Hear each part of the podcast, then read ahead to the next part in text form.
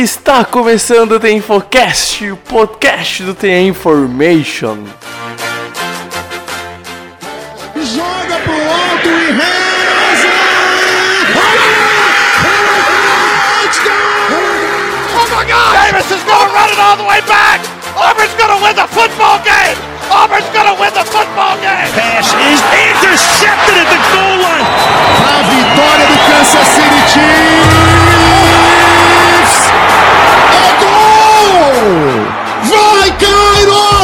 Vai, Cairo!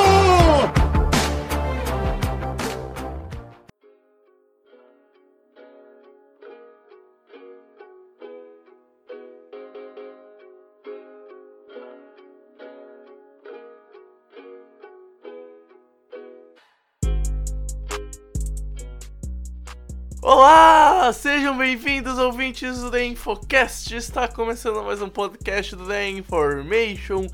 Eu sou o Pedro Bragolin, eu estou com Pedro Matsunaga para hoje a gente fazer um, um podcast mais pomposo, vestir o terninho, ficar de gala, né, Pedro? Afinal, está na hora da gente eleger os nossos premiados, os nossos vencedores dos prêmios da temporada.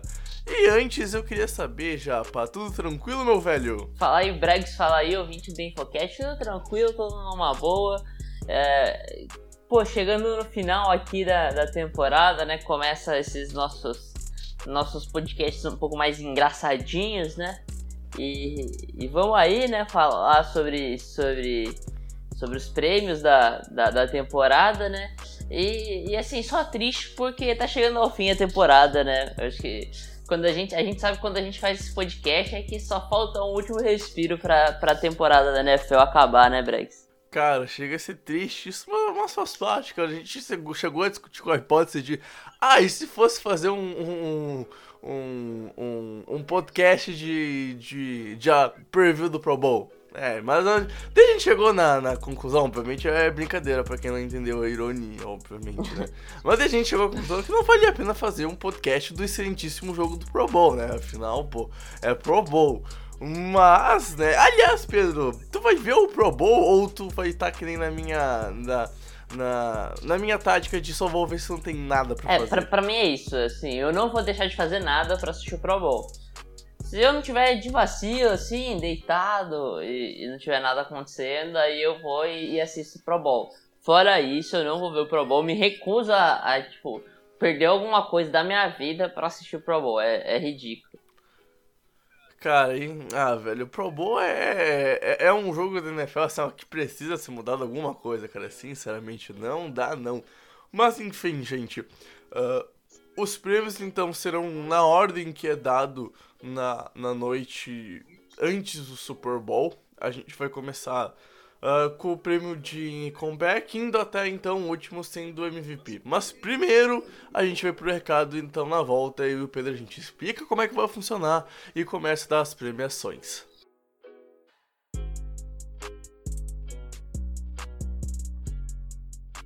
Bom, gente, lembrando que o nosso site é o theinformation.com.br, lá então tem nossos textos, análises, previews e tudo mais que a gente produz de conteúdo. Lá também tem os links para nossas redes sociais. A gente no Twitter é InformationNFL, no Instagram é Facebook da Information NFL e no YouTube da Information NFL. Lembrando também que a gente tem um clube de assinaturas no InfoClub, são três planos, três opções de assinaturas de um ano, seis meses e um mês. Lembrando que a de um mês tá com 50% de desconto até o domingo de Super Bowl, então vale dar uma, uma conferida lá, ver se tu gosta do- dos nossos conteúdos para assinar e, e ter muito mais futebol americano na sua vida. Lembrando também, Pedro, que a. E amigo ouvinte, né? Obviamente, que a gente tem um. um o Apoie-se, que é uma base de financiamento coletivo para quem não conhece. para continuarmos com o nosso trabalho nas redes sociais e, e, tudo mais. Então, se você gosta do que a gente faz, dá uma olhada no nosso apoio, se vale a pena investir. Afinal, você está investido no site para ficar bem informado sobre a NFL e sobre tudo que acontece no mundo da bola oval. Então, chega de enrolação e bora pro podcast.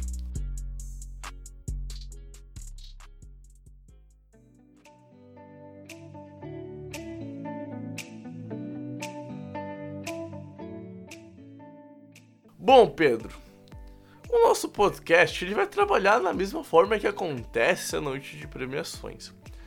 Lá então, no, na véspera do Super Bowl, no, no, sábado antes do Super Bowl, que nesse ano é dia 1 de fevereiro, a gente vai conhecer então quem vai ser o MVP, o, o, o Rookie Ofensivo do Ano, o Rookie Defensivo do Ano e todos os outros prêmios. A gente então vai começar pelo Comeback Play of the Year, que é o prêmio para o jogador que volta essa temporada e, e ressurge das cinzas, dá para se dizer assim. Então depois a gente vai para o Coach of the Year, depois a gente vai para o Defensive Play, Defensive Rook of the Year, Offensive Rook of the Year, Defensive uh, Player of the Year, Offensive Player of the Year. E terminamos então com MVP a escolha do, do prêmio de mim e do Pedro a gente não sabe quem pegou um, quem escolheu um do outro. A gente não pode repetir nas categorias e algumas têm a preferência. No caso, então, eu vou começar com o Comeback Player of the Year. Depois o Pedro tem a preferência no Defensive Rook of the Year. Eu terei a preferência no Offensive Calma. Rook cê, cê, of the Year. Você pulou o Coach of the Year, Brace. Ah, é, pô, pô, sacanagem, eu esqueci disso daqui, verdade. O, o Pedro tem a preferência no Coach of the Year, eu tenho a preferência nos prêmios ofensivos, o Pedro tem a preferência nos, nos prêmios defensivos e eu tenho a preferência no, no MVP do, do, do, do da temporada do nosso podcast. E lembrando também de novo que a gente não pode repetir os, os mesmos jogadores, certo, amigo ouvinte. E, então... e, e só um aviso, Brad, já que você falou sobre isso. É, se rolar um desespero aqui no meio do podcast e a gente se atrapalhar e explicar que a gente tá pesquisando stats do nosso segundo, da nossa segunda opção no, no na categoria. exatamente, exatamente. Então, uh, não se assustem que se o, o, MVP do Pedro não for o que eu escolhi, obviamente eu acho que fica todo mundo óbvio quem vai ser. Mas a gente não vai falar agora, né? A gente vai tentar deixar o um mínimo de tensão até o podcast. Então, vamos começar, Pedro com Comeback Play of the Year. É aquele cara que em 2018 fez M nenhuma porque tava lesionado ou tava com algum problema que não conseguiu jogar. E aí em 2019 jogando muito bem. O meu Comeback Player of the Year é o Jimmy Garoppolo, quarterback do San Francisco 49ers. Então ele jogou todos os jogos menos a última partida da, da temporada regular não, mentira, jogou também, mas não jogou todo, tem esse detalhe, perco pela memória. O, o Garópolo, ele então tem 27 TDs, tem 3 interceptações esse ano, ele quase bateu a casa das 4 mil jardas e venceu 13 jogos. O, o Garópolo é um cara que começou a temporada não sendo tão brilhante, mas ao longo dela acaba se provando, Pedro. Com, com jogos tendo 4 TDs, com jogos tendo 3 CDs, e não foi só uma vez que esses números aconteceram. O grande jogo do Garópolo foi contra o Saints naquela né, vitória por 48 a 46. E, e tem outros jogos, como por exemplo contra os, o, as duas partidas contra os Cardinals, rival de divisão, Garópolo lançando 3 CDs ou mais. Ou seja, o, o Garópolo fez uma temporada que não começou tão boa, mas ao passar dela foi se provando. O Garópolo teve 3 jogos para 4 TDs passados. É, é, um número bem gritante, bem alarmante. Não é toda temporada que um QB tem isso. E, e assim, foi um líder no ataque.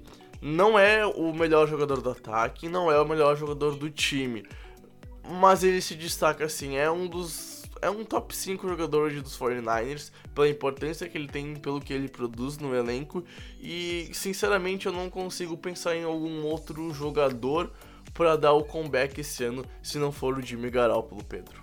É, discordo de você. Eu acho que tem um jogador que pode é, receber esse prêmio, que, que vai ser meu jogador aqui. Eu confesso que minha primeira opção era o Jimmy G, mas eu acho que esse cara é, também merece bastante. E eu tô falando, meu Comeback Player of the Year é o Earl Thomas III, né? Earl Thomas, é, o, o, free safety do Baltimore Ravens.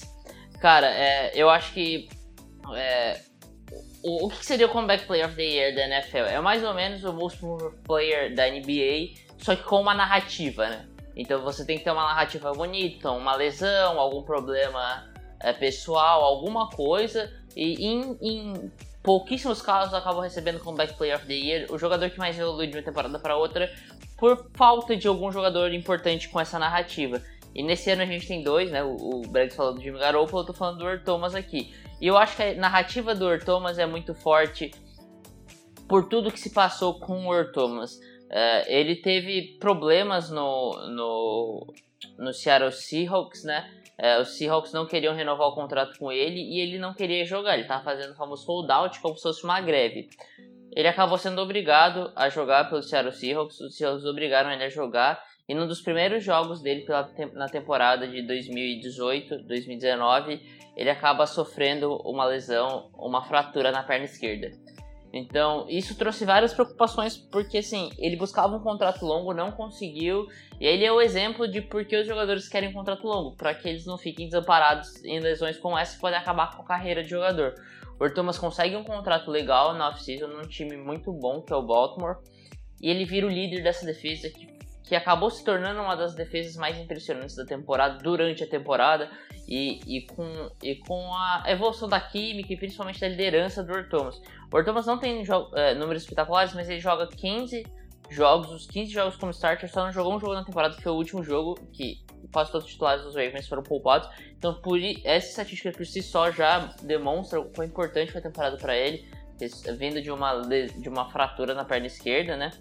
E, e ele consegue duas interceptações, é, quatro passes desviados, um fumble forçado, um fumble recuperado, é, 50 tackles totais, é, 6 QB hits, 2 tackles for loss e uma estatística que é, que é nova na carreira dele, teve dois sacks, ele nunca tinha tido um sack durante a carreira toda dele.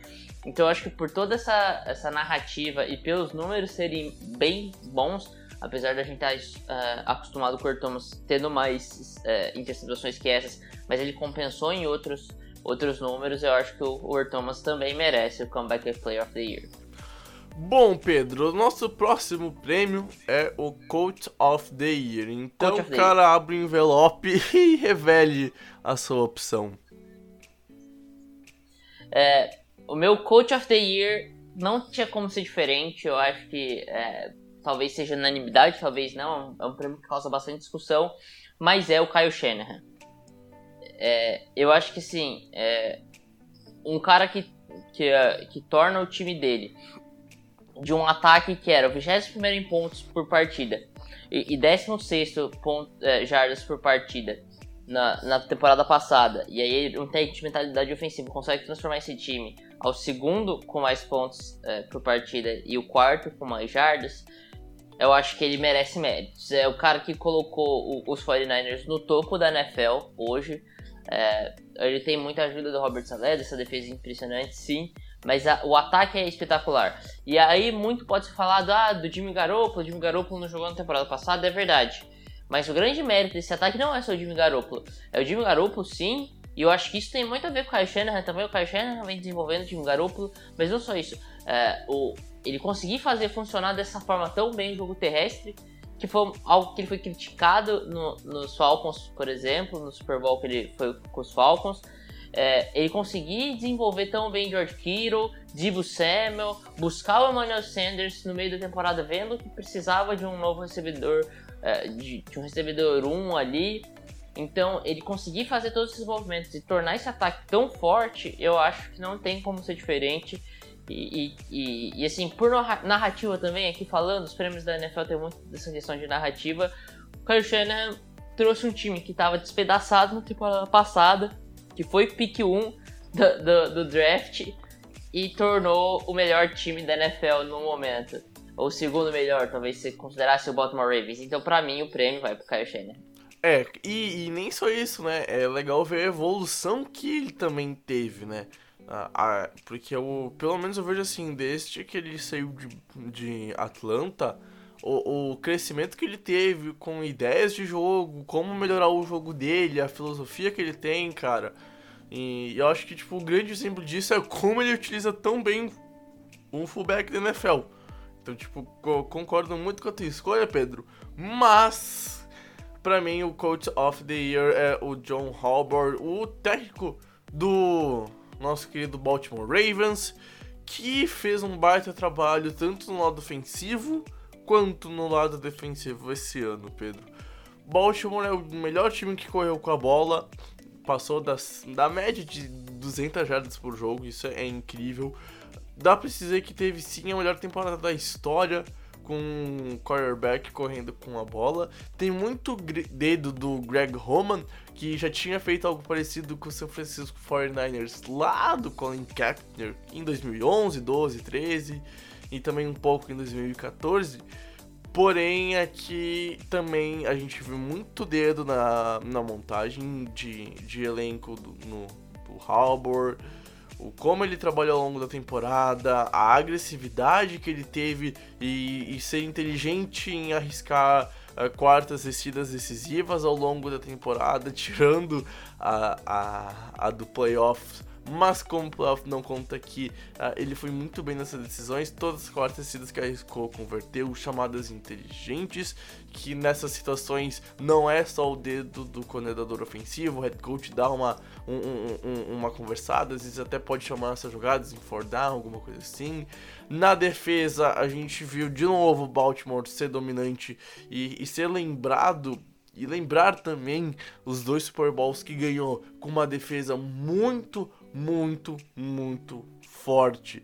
Que dá medo ao ataque adversário, que dá medo ao QB e faz ele pensar em como vai vir a Blitz e fazer render jogadores que estavam, entre aspas, acabados, como foi o, o, prêmio que o Pedro deu de Comeback of the Year pro, pro Thomas. E, e, a função que ele dá a todo o, o, elenco. Ele ele fez o time do Baltimore ser algo que ninguém esperava que fosse. Ninguém esperava ver a evolução do Lamar Jackson, como ele seria usado. Ninguém esperava ver a defesa voltar a render tão bem num período tão curto de tempo depois da, da remontada e, e que ela teve nas últimas duas temporadas. Então, o, o que o, o fez em Baltimore tem tem que se aplaudir. Não conseguiu levar o time mais à frente, muito por conta do time ser é, jovem, entre aspas, em playoffs, principalmente a questão do ataque. E deu pra sentir que o Lamar pesou. Mas tudo que foi feito durante a, a regular season, é, o, o Halbert teve muito dedo. Então, na minha opinião, merece sim o, o prêmio de Coach of the Year, Pedro.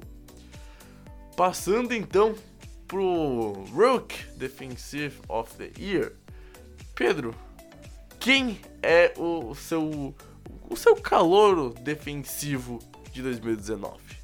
Então, eu acho que não vai ser surpresa para ninguém o meu, o meu calor defensivo do ano. Eu acho que vai ser surpresa que o Breg vai falar. Não sei ainda quem vai falar. Mas meu calor defensivo do ano não poderia deixar de ser Nick Bolsa. É, cara, a primeira escolha do, do draft, do, do, último draft, draft 2019, todo mundo sabia que ia ser um, um, grande jogador da NFL. Eu falei isso no draft, que era uma escolha fácil até pro San Francisco 49ers, que era um jogador que ia entrar e se encaixar tão bem. Falei que, que Nick Bolsa seria melhor que seu irmão de Bolsa. Muita gente ainda tinha pé atrás com relação a isso, e o que a gente vê é que ele é sim melhor que seu irmão. E aí vamos aos números de, de, de Nick Bolsa para exemplificar isso aqui. Foi uma interceptação, dois passes desviados, um fumble forçado, dois fumbles recuperados, 9 sacks e 47, é, 47 tackles totais, 16 desses for loss e 25 QB hits. É, cara, são números impressionantes, são números de, de caras com, com grife na NFL, são números que, por exemplo, Michael Bennett nos grandes momentos dele tinha, são números que Everson Griffin, Daniel Hunter nos grandes momentos tinham. Esses caras com nome, com pompa, tinham. E, e, o Nick Bolsa foi esse ano como um rookie e jogou como um veterano completo, mudando essa defesa de patamar, ajudando muito essa defesa a mudar de patamar, é um dos grandes responsáveis pela mudança de patamar dessa defesa. Então tinha como ser diferente. Nick Bolsa é meu Defensive Rookie of the Year. O meu Defensive Rook of the Year, Pedro, já que tu foi no mais óbvio, nem tem como não ir no mais óbvio, né? É uma escolha meio até fácil por todo o impacto que ele tem, não só em stats, é, é tu vem em tape, em jogo, o impacto que ele tem na, no, no, no grupo dos 49ers, não tem como não ir nele. Mas então, como não posso repetir jogador, eu fui a, a umas camadas mais profundas para analisar os jogadores e, na minha visão, o Max Crosby, Edge dos Raiders, é o meu Defensive Rook of the Year. O jogador ele teve 10 sacks, ele teve 4 fumbles forçados, ele teve 35 tackles solo. Cara, o, o Crosby é uma das peças que a, me agrada muito nessa defesa do Oakland. É uma das poucas peças do time que eu vejo que chega, chegou em 2019 e ainda mais sendo o Rook foi bem. Uh, a gente vê o Josh Jacobs no ataque e tal, mas como a gente tá falando da defesa, é uma das peças que chegaram e mais causaram impacto na, nessa defesa do, dos Raiders, disso que ele é só é um rookie. É um cara que tem um bom, um bom primeiro passo, ele evoluiu bastante, a explosão dele evoluiu bastante desde do, do draft. É um cara que chega no backfield, é um cara que passou dos 15 uh, ah, tackles for loss ao longo da temporada é um dos jogadores, na minha opinião, que daqui a alguns anos pode ser um dos pilares defensivos. E, e aí vai cair sempre naquela coisa de talvez seja o substituto do que era o Karim Mack nessa defesa, mas a gente não pode rotular o Max Crosby como um novo Karim Mack. Como eu cheguei a ler em alguns momentos durante a temporada regular, uh, lá para metade dela pro final. Hum, mas a gente tem que observar porque ele tem algum talento, ele é um jogador bom e é um cara que pode evoluir muito nessa off-season. Mas a verdade é que ele sim já fez impacto, não é qualquer rookie que consegue 10 sacks, não é qualquer rookie que força 4 fumbles numa temporada de calouro. Então é, é ficar de olho pro, pro Mac Crosby nos próximos anos, camisa 98 do, dos Raiders, que é um cara que pode ganhar muito destaque nas próximas temporadas. E aqui eu já o premiu como jogador defensivo, rookie defensivo do, do ano de 2019. O próximo prêmio, então, Pedro, é o rookie ofensivo do ano. E aí, cara, aqui a gente tem muito jogador que causou impacto no lado ofensivo do jogo. Mas para mim, cara, o que mais causou impacto e aí vem a narrativa também de mais causar impacto no momento que mais importa, que é janeiro, que é uh, novembro e dezembro, para mim foi o wide receiver AJ Brown.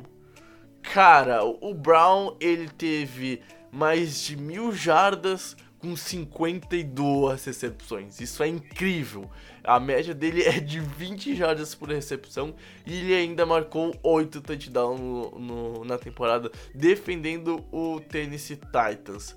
Cara, o, o Brown é um jogador que é explosivo, é físico, é alto, é um cara muito bom para alvo na red zone em bolas altas, é um cara muito bom para alvos para fora dos números, para dentro dos números. Cara, ele faz de tudo é um verdadeiro wide receiver número um, na minha opinião, e é o que hoje ele é lá em Tennessee. Ele é o cara mais talentoso no ataque para receber bolas.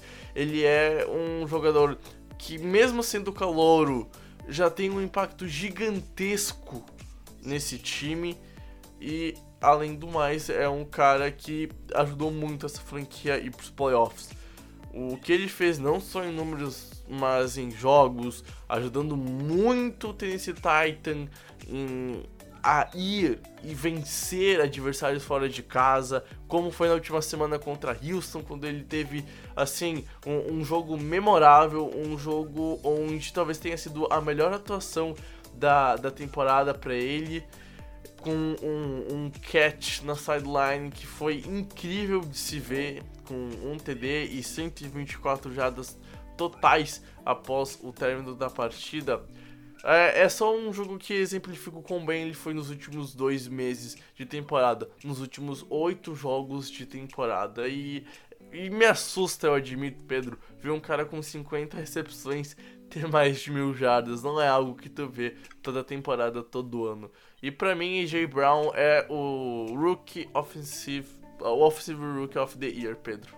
É, eu, eu acho que é uma boa, uma uma boa escolha, ainda mais pelos QBs com que ele trabalhou né, durante o ano. Eu acho que sim, principalmente sim. isso acaba é, ainda dando mais destaque pro, pro, pro AJ Brown. Uh, mas meu Offensive Rookie of the Year é, e de uma classe que saiu alguns quarterbacks no, no primeiro round, né? Uh, foram três no primeiro round, saiu mais alguns que acabaram jogando durante o ano vai para um quarterback, é, normalmente é a, uma, uma posição que é privilegiada por esse prêmio, porque é a posição mais importante do, do esporte, né? E podem me acusar de cubismo, mas eu vou justificar aqui minha, minha, minha escolha. Mas meu Offensive Rookie of the Year é Gardner Minshew. É, por que Gardner Minshew? É, muita gente tem falado de Kyle Murray, no, no, como Offensive Rookie of the Year. E eu não acho absurdo, eu acho que dá para enxergar o Kyle Murray assim. Mas muita gente falou que o melhor quarterback dessa classe foi o Daniel Jones, acho nenhum absurdo. Mas comparando só entre esses três, que foram os três que mais jogaram na temporada, o Kyle Murray a temporada toda, o Gardner Minshew e o Daniel Jones jogaram 12 jogos cada um. O Gardner Minshew é o que tem melhor recorde, que é um 6-6, o Kyle Murray teve um 5-10-1 e o Daniel Jones teve um 3-9, mas isso diz muito respeito ao time e não dos, dos quarterbacks. Então vamos para as estatísticas cruas. Foram 3.271 jardas, 21 touchdowns, 6 interceptações para o Gardner Minshew. Kyle Murray teve 3.722 jardas, só que com 4 jogos a mais, ele teve apenas 500 jardas a mais com 4 jogos a mais, 20 touchdowns e 12 interceptações. Ou seja, com mais jogos teve menos touchdowns e o dobro de interceptações. O Daniel Jones, ele teve 3.027 yards, ou seja, menos yards do Gardner Minshew. Ele tem 3 touchdowns a mais, por, uh, 24 touchdowns e 12 interceptações, ou seja, o dobro de interceptações que o Gardner Minshew. Além disso, o Minshew ainda conseguiu uh, correr para mais de para mais 344 jardas, uh, com uma média parecida com a do Kyle Murray, que é um cara que reconhecidamente era um, um jogador que, que corria muito com a bola. O, o Gardner Minshew tem uma média de, de corridas por, de jardas por tentativa de 5.1 e o, e o Kyle Murray de 5.8. Ou seja, o Gardner Minshew é, se provou em números superior a esses outros quarterbacks com quem ele poderia disputar esse prêmio. E além disso, você assistindo o, o jogo, você vê que o Gardner Minshew ele faz coisas que esses outros caras não fazem. Pode ser que o Kyle Murray venha a ser um franchise quarterback, o Gardner Minshew não. Pode ser que o Daniel Jones venha a ser um franchise quarterback, o Gardner Minshew não. Pode ser até que o Danny Haskins venha a ser um, um franchise quarterback, o Gardner Minshew não. Mas pelo que a gente viu, pelo futebol puro que a gente viu, e assistindo todos esses caras, você vê que o Gardner Mitchell tem algumas coisas que outros caras, que esses outros caras não têm. Uh, um pouco da liderança dele também, que a gente viu no Kyle Murray, que foi bem legal. Mas não só isso, uh, como ele desenvolveu uh, as habilidades dele, a habilidade de fugir de sacks, de conseguir completar passes absurdos. Ele tem um problema, que é o mesmo problema do Daniel Jones, que é, que é a questão de fumbles. Mas para mim, pelo que a gente viu, não dá para ser diferente. Gardner Minshew é meu Rook of the Year. Bom, Pedro, eu só queria falar que eu queria agora estar tá usando um bigode e uma faixa junto com óculos aviador da Ray-Ban, cara. meu, aliás, eu não sei se tu chegou a ver, vamos abrir um parênteses, que esse é um podcast mais descontraído. Cara, ele fez um cosplay de Top Gun, oh, ficou igualzinho. Poderia uhum. estrelar o filme, poderia fazer o, algum papel no, no filme que vai lançar daqui a. Né, é, lançou esse ano Top Gun 2, aliás, ó. Se tu não viu Top Gun, amigo ouvinte ah, cara, pô, vai ver Top Gun, filmaço. Tom Cruise tá lindo naquele filme. Jesus do céu, que homem. Bom, Pedro, faltam três prêmios, os três prêmios mais importantes da noite, ou no caso, do podcast. Então, cara, quem é o seu jogador defensivo do ano? Então, eu acho que eu, eu bati na tecla um pouco de narrativa aqui, né, Brex? Mas a gente sabe uhum. que principalmente jogador defensivo e jogador ofensivo do ano são duas categorias que não não contam tanto a narrativa, mas sim o, o, o valor que esse jogador teve, o quão bem ele desempenhou durante o ano. É, e aí eu não teria como deixar de, de, de dar esse prêmio pro Chandler Jones. Chandler Jones é meu defensor, é meu jogador defensivo do ano.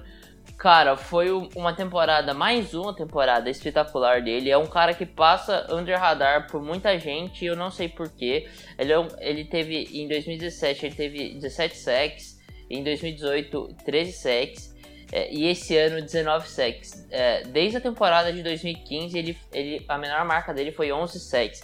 Então é um cara que tem passado abaixo do radar das pessoas, não sei porquê. E nesse ano, não, não, pra mim, não tem como se deixar de fora o Chandler Jones desse prêmio. Foram 19 sacks liderando a liga. Além dos 19 sacks, ele tem 53 tackles totais. Desses, 11 for loss, 26 QB hits. É, foram 8 fumbles forçados, a maior marca da carreira indisparada. A segunda maior marca da carreira dele era 4 fumbles forçados na temporada. Jogou todos os jogos da temporada. E, e se tem algum jogador que fez essa defesa do, dos Cardinals é, trazer algum talento, fazer alguma coisa de especial. Esse cara foi Chandler Jones. E, e assim, eu acho que, já que é para falar um pouco de narrativa, na principal vitória do, dos Cardinals na temporada, para mim, foi aquela última vitória contra os Seahawks, é, o Chandler Jones consegue 3 sacks em cima do Russell Wilson, né? Então eu acho que isso aí é só para coroar uma temporada fantástica do Chandler Jones. É um cara que merece muito esse prêmio já, já vem batendo na, na trave nesse prêmio, fazendo temporadas fantásticas e eu acho que esse ano ele merece levar. Cara, não vou mentir, eu pensei que tu não ia. que é aquele que eu vou escolher agora e eu ia falar do Jones, cara. E assim, faça das suas palavras que seriam as minhas palavras. E eu acho que ele só não é tão visado assim porque ele joga num time que não briga por playoffs e o pessoal meio que. Uh, deixa de lado e não é só aqui no Brasil que se faz isso não, nos Estados Unidos também.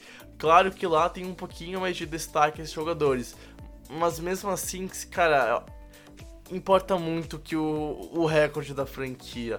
E assim, Pedro, então, para mim o, o, meu jogador defensivo do ano é o Stelfon Gilmore, um cornerback. Depois de muito tempo, para mim a gente teve um jogador que jogou em nível de defensor do ano na posição de CB o Gilmore é um cara que, na minha opinião, foi o melhor CB da temporada e foi por muito. Na minha opinião, teve a melhor temporada de um cornerback desde do, do auge do Richard Sherman lá em Seattle. É um cara que virou uma ilha em New England. Tu não lança na direção do Stephon Gilmore porque o passe raramente vai ser completado. O Gilmore, ele teve apenas, entre aspas, obviamente, amigo ouvinte, apenas seis interceptações e teve duas pick six esse ano. Fora passes defletados, o cara tem jogo de cinco passes defletados, três passes defletados e quatro passes defletados. E todos esses jogos os Patriots venceram. E, e só pra ter uma noção, às vezes tu tem um passe defletado por jogo, já é uma estatística, já é um número bom para essa estatística. E tem jogos que ele tem cinco. E, e assim, é, é, um cara que tu não quer que o tu não quer lançar na direção dele, mesmo se tu tem o teu melhor receiver. Esse ano ele anulou todos os recebedores menos na última semana contra Miami, quando ele não conseguiu fazer um, um bom trabalho contra o, o, o... Cara, como é que era o receiver de Miami, Pedro? Me dá uma olhadinha Devant agora. Parker. Isso aí, o Devant Parker.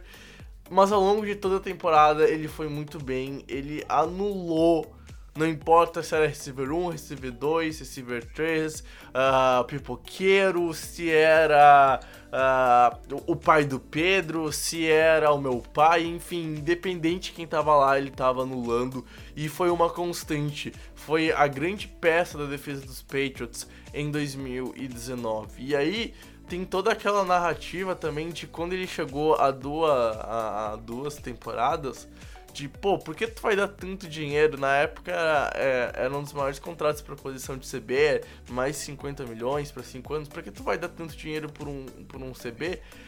E hoje está justificável.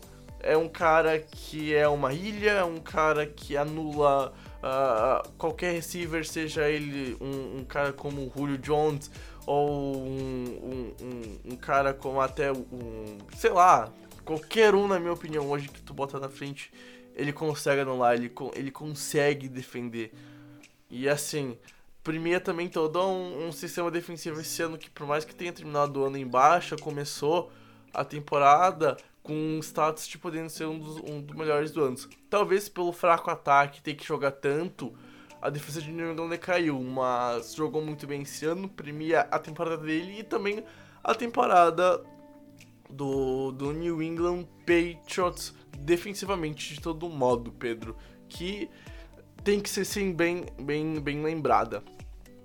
Com isso, a gente chega então, Pedro, ao que pode ser, eu acho que o segundo prêmio mais importante, dá pra dizer assim que o ataque ele é mais visado na NFL hoje em dia, é o que vende ingressos, é o que faz o torcedor feliz quando a gente tem um jogo de 35 a 32 do que quando a gente tem um jogo de 13 a 10, né? Mas vamos lá, cara. O meu jogador ofensivo do ano é um cara que eu não fui de, de, de QB. E é um cara que teve um impacto gigantesco na temporada. Tomando uma aguinha pra hidratar a garganta, Jesus do céu. Cara, Derrick Henry é um jogador que merece muito destaque. Só, só queria falar um negócio, eu já sabia. eu pensei que pela risada eu tinha tirado o teu, o teu, o não, teu Não, não, não. Mas vamos lá, cara. Derrick Henry uh, é um cara que foi muito importante, foi o jogador do Tennessee Titans quando o Tennessee mais precisava. Da semana 1 à semana 8, o maluco teve 540 e poucas jardas. Tá, é ok, é um número muito bom no intervalo de 8 jogos. Só que daí da semana 8 até a semana 16, nos mesmos 8 jogos, o cara passou das mil jardas terrestres. O cara começou a anotar TD todo, todo, todo, todo jogo. Cara, por exemplo, contra Houston na semana 17, ele anotou 3 TDs. Ele teve jogos para dois CDs em três casos depois da semana 8. E aí que não conta a temporada, não conta temporada de playoffs. Mas se tu pegar o que ele fez no, na, nos playoffs, é importante salientar que nos dois primeiros jogos ele passou das 300 jardas e o Ryan Tannehill lançou para menos de 200, para ver o impacto que ele teve no jogo. Não só pelos números, Pedro, mas é por tudo que ele fez em toda a temporada e principalmente nos últimos oito jogos, que é quando a gente vê quem vai decidir os jogos e quem vai levar a franquia para playoffs. E o fato é, se não existisse o Derrick Henry nos Titans, os Titans não teriam ido para playoffs.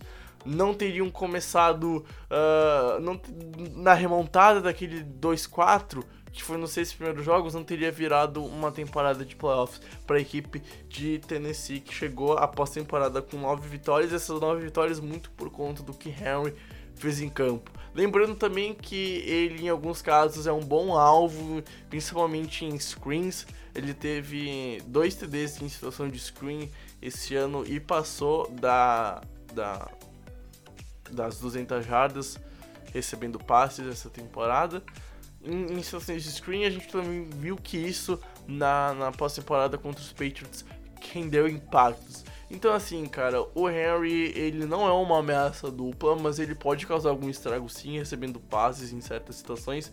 Só que ele é uma besta, é um cara que vai tomar um contato e vai ganhar mais duas, três jardas. É um cara que raramente vai parar na linha de scrimmage. Então, para mim, cara, o, o jogador ofensivo do ano, na minha opinião, é Derrick Henry um running back que mostrou que a posição tem muita importância hoje na liga, ainda mais por tudo que ele fez na pós-temporada, numa, numa era que ano após ano a posição de running back fica tão desvalorizada. É, eu acho justo, eu, eu acho que, que foi bem, e, e seria o meu, o meu minha, minha primeira escolha aqui se playoffs contasse. E, e, não, não desmerecendo a temporada que o Derrick Henry fez, eu acho que foi espetacular também, principalmente o final dessa temporada regular foi maravilhoso. Mas é, eu acho que se contasse esse playoff seria indiscutível, simplesmente indiscutível. Mas antes de eu anunciar o meu jogador, Bregs, eu quero que você me responda o que, que você acha de alguns números para eu, eu ter uma dimensão aqui, mais ou menos. Dos, claro, do, claro. 2.314 jardas totais e 23 TDs. É, 23 TDs não, é, 13 TDs totais. O que, que você acha desse número? Uh, cara, é um número bom. Eu gosto. E, e é, é um, é um número que, tu vê que causa impacto no jogo ofensivo. Tá, o, o quão bom você acharia que, que são esses números? Pra qual nível você acha que, que, que seria esses números? Olha, aí de, de, depende muito da posição. Vamos lá, se tu botar isso números como QB. Não, é, é, é um running back, running back. Um running ah, back. É, running back. Ah, é. tá. Mas vamos lá, só, só pra dar um. Agora que eu falei de QB, esses números pra QB eles são um número em jardas muito bons, né? Só, só que não é alguma coisa expressiva, porque, né, uh, pode ter jogado com lesão e aí pode ter interferido os números. Mas pra QB é um número bom pra bom e entre ok e bom. Pra running back é um baita número, é um baita número. E aí, cara, posso tentar adivinhar quem é? Não, porque você não vai adivinhar. Mas pode. Cara, eu ia chutar no Mark Ingram. Não. Esse cara se ah, chama então... Adrian Peterson em 2002, em 2012. É um MVP da temporada. Porra, eu não lembrava desses números. São esses eu números. Não, eu, eu, eu, pensei que ele tinha mais CDs, cara. Não. Eu pensei que ele tinha mais CDs. Não, foram. Eu, eu pensei que. Eu pensei que o IP tinha 18 TDs. Não sei porquê, mas na minha cabeça o IP tinha 18 TDs. Não, 13 TDs totais. E agora eu vou falar do meu jogador ofensivo do ano. Foram 2.392 jardas totais, dessas foram 1.387 jardas corridas e 1.005 jardas recebidas é, e 19 TDs totais. É o Christian McCaffrey. Ele teve números próximos a um cara que foi MVP da temporada. Lógico que não dá pra dar MVP pro McCaffrey, porque MVP conta muito narrativa. E a gente vê narrativas muito mais bonitas, e aí a gente vai falar isso quando a gente der o, os prêmios MVP. É, mas, mas assim, é, o, o McCaffrey ele tem o talento de sobra, o time foi muito mal e mesmo assim ele conseguiu, continuou jogando no nível absurdo. No começo da temporada a gente falava que o McCaffrey podia ser MVP, que ele estava conseguindo ganhar jogos com o Josh, é, Josh Allen. Não, qual era o nome do, do QB, Bregs? Do... Era. Era Kyle Allen. Kyle Allen, isso. Kyle Allen. É, e isso não se repetiu. O McCaffrey começou a ser mais visado durante a temporada regular e mesmo assim ele manteve os números espetaculares. É, ele teve os números de um MVP. Não vai ser MVP por causa de narrativa, mas eu acho que não tem como deixar de ganhar esse prêmio por tudo que ele fez. É, e assim, é, você vai falar, ah, mas ele não passou das 2 mil jardas terrestres, que foi algo que o Andrew Peterson conseguiu fazer, ou o CJ2K na época, o Chris Johnson, que ganhou o jogador ofensivo do ano em 2009, conseguiu fazer. É verdade, ele não passou das 2 mil jardas terrestres, mas ele fez algo que está acima disso para mim no, no, nos dias de hoje. Porque na época que esses caras ganharam, o jogo terrestre ainda era muito valorizado, ainda estava naquela transição para o jogo mais aéreo. O AP já tinha um jogo bem aéreo, mas ainda estava nessa transição. O McCaffrey não, ele pegou no, na época que os running backs têm que receber as bolas, tem que bloquear para o passe, e ele conseguiu mil jardas aéreas como running back.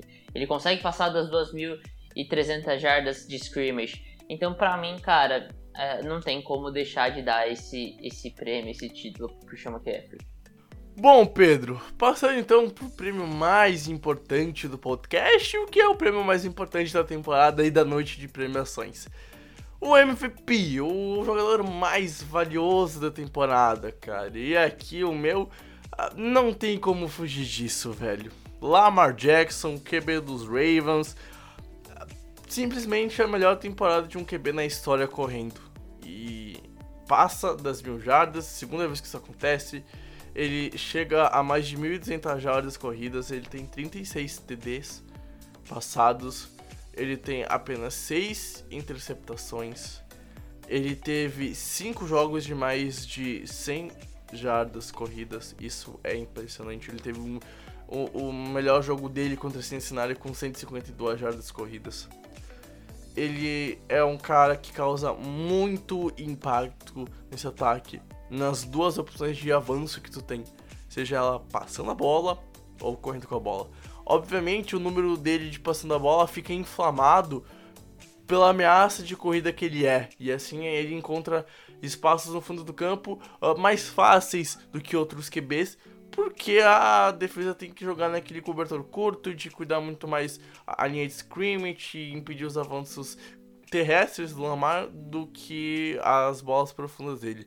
Mas é um cara que evoluiu muito passando a bola. Hoje ele é um bom passador, não é o melhor da NFL e tá longe disso, mas ele tá passando muito bem a bola. Ele evoluiu muito bem, a mecânica tá mais bonita, tá mais polida. O trabalho de pés tá muito mais bem feito do que era ano passado. E nem precisa falar do que ele faz correndo com a bola. Rápido, agressivo, se move de uma forma muito inteligente e também ele consegue mudar muito rápido de direção e aumentar essa velocidade. Isso me impressiona muito no jogo do Lamar Jackson. E aí a gente tem é, essas características sendo traduzidas nesses números. De um cara que passou das 4 mil jardas totais esse ano, de um cara que bateu a marca de 40 totais esse ano e que comete muito poucos erros, que não sofre fumbles, que raramente lança uma interceptação e que é um líder do ataque. Lamar foi o melhor jogador dos Ravens dessa temporada, é o símbolo desses Ravens atual. Não sei como é que vai ser nas próximas temporadas, como é que as defesas vão uh, ao encontrar algum modo de tentar parar ou tentar limitar Lamar Jackson. Mas a verdade é que em 2019, Pedro, para mim o Lamar foi o jogador mais importante da temporada, foi o jogador mais valioso da temporada. E se não fosse eles, os Ravens não teriam ganhado a quantidade de partidas que ganhou, não teriam conseguido chegar num, num recorde tão expressivo como foi em 2019, cara. É, eu acho que, assim, não desmerecendo longe disso, eu acho que a gente tem a preferência em cada título e, e, e, é normal a gente acabar dando pro favorito, mas a, a escolha mais óbvia é o Lamar Jackson. E, e, eu acho que você falou bem sobre, sobre por que o Lamar Jackson é a escolha mais óbvia para MVP. Mas eu, eu acho que esse prêmio de MVP entra muito naquele do, do Rook defensivo do ano, porque são escolhas óbvias, mas é difícil tu fugir do óbvio, sabe, Pedro? Sim, sim, sim, eu concordo. Mas aqui eu vou. Eu, é, minha primeira opção seria Lamar Jackson, óbvio, eu acho que. Porque é o mais óbvio. Mas é, o, o, eu vou dar o MVP para outro cara, um cara que para mim é, levou a franquia dele tão longe graças a ele. E esse cara é o Russell Wilson. Né? Por muito tempo da temporada foi a discussão que existia quem seria o Lamar Jackson ou Russell Wilson. No final da temporada, principalmente por algumas derrotas que não deveriam acontecer por parte do Seattle Seahawks, acaba que o, o Russell Wilson perde força nessa discussão, principalmente para os Ravens também se destoarem e acabarem sendo o, o, o melhor time da NFL. Mas para mim o Russell Wilson se mantém como, como MVP aqui. E aí, por exemplo, fazer uma comparação, acho que o Lamar Jackson foi espetacular, é inegável isso. Ele teve 4.336 jardas totais, né? Correndo e passando a bola. O Russell Wilson teve 4.452, ou seja, o Russell Wilson foi superior ao Lamar Jackson. Eu acho que essa é uma estatística muito baixa para falar, mas o Russell Wilson consegue atingir 4.110 jardas totais, com aproveitamento de 66,1% de passes completos, 31 touchdowns é, passados e, 5 interceptações, além de, de correr para 342 jardas e mais 3 touchdowns. Uh, o detalhe para mim que torna o, o Russell Wilson tão forte aqui é a gente sabe que o, o, o Seahawks focou o ataque graças ao, ao, ao seu coordenador ofensivo, Brad Schottenheimer, no jogo terrestre. É o terceiro time que mais, que, que mais vezes corria com a bola, tinha mais tentativas de corrida com a bola, e era, e era um time que conseguia bastante jardas corridas graças a isso. Era o quarto time com mais jardas corridas. Mas o que impressiona é, era o time que. É, era só o 23 time lançando a bola. E mesmo assim, o Russell Wilson foi o quarto é, quarterback com mais touchdowns passados na NFL e apenas o terceiro em número de interceptações. Então é, você vê o quão bem o Russell Wilson jogou. além disso, o Russell Wilson nessa temporada ele teve o recorde, um recorde na carreira dele negativo, mas não para ele, para o time. Foi, foi uma das temporadas que ele teve mais sacks na carreira, 48 sacks. É, é uma quantidade absurda de sacks. É, ele, ele sofreu muito com a pressão, a L dele era muito fraca. E, e eu acho que por e, tudo. e sofreu bastante com lesões. É importante destacar Sim. que a OL jogou boa parte da temporada com a, com a que seria titular lesionada e foi para playoffs, por exemplo, com center e, e, e right guard reservas. Sim, e, e assim, além disso, não só na OL, é, foca um pouco na OL, mas eu acho que o, o time todo, assim, o principal, o principal Tyrant dele era o, o O'Shaughnessy, né, cara? É... Tinha o Hollister. É, aí eu é, acho que. O Shaughnessy não, confundi o Hollister. O, o Hollister. Sim, mas. É, que teve uma temporada. Não é um grupo forte. É, que teve é uma um temporada forte. boa. Mas era um Hum. cara que foi chutado de New England. Sim, sim, sim. Sem falar do jogo terrestre, né? Vamos falar a verdade que nem tu falou, né? Que o, o, o time tinha um, um dos melhores jogos terrestres, era verdade. Mas o que eu quero dizer é que quando chegou na hora H, ele também foi sem seus dois principais running backs pra pós-temporada e aí acabou caindo. Não, e, e aí você vê aquele jogo contra os 49ers, ele sem running back, sem jogo terrestre. Sim, sim, e levando o jogo até o final. E se não é o Pete Carroll, eles ganhariam o jogo. Então, então você vê isso tudo, cara. é, você vê que assim é um cara que atingiu um nível absurdo.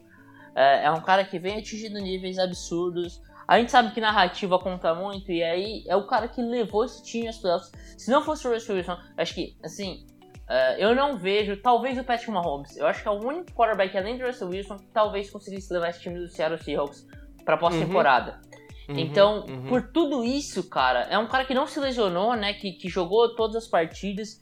Então, por tudo isso, pra mim, o Russell Wilson é o meu- é um, é um meu MVP. E de verdade, é o meu MVP. Não é a minha segunda opção como MVP, é o meu MVP. Provavelmente não vai ganhar o prêmio, provavelmente vai ficar na- nas mãos do, do Lamar Jackson. Mas pra mim, o Russell Wilson é o meu MVP da temporada de 2019.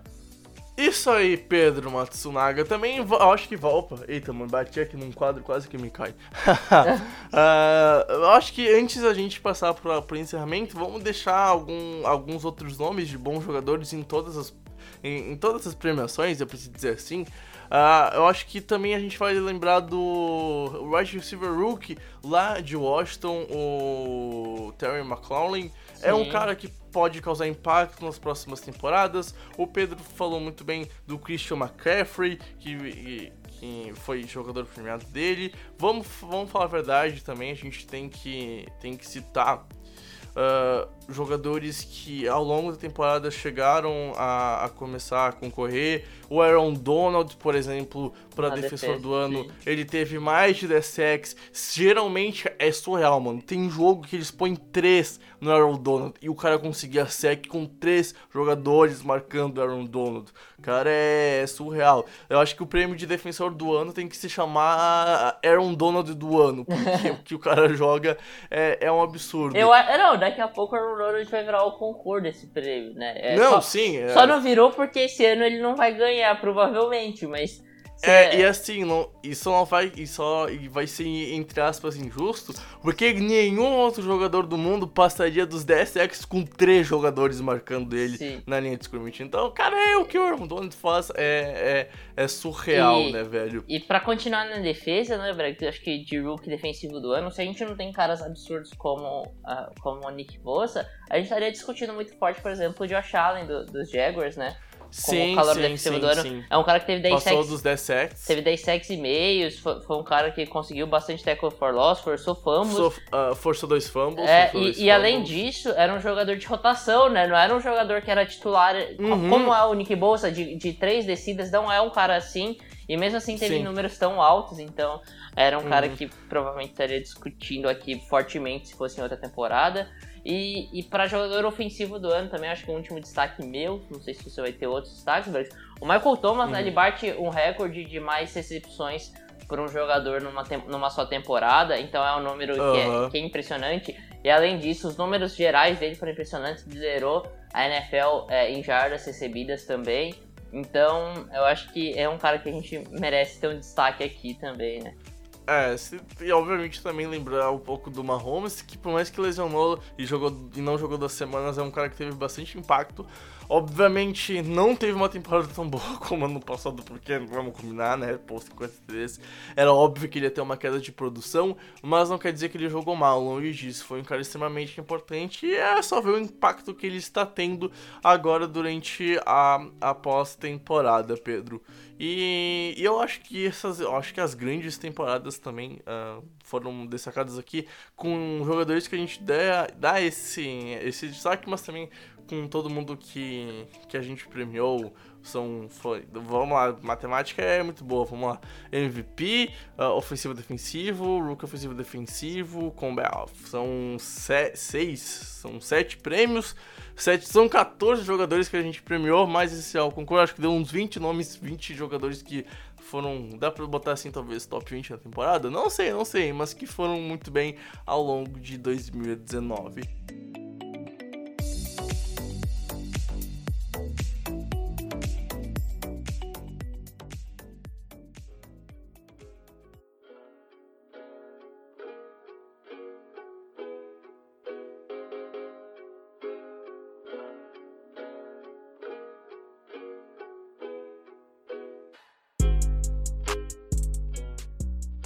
Bom, Pedro, começamos então meio que brevemente os podcasts diferentes de off-season.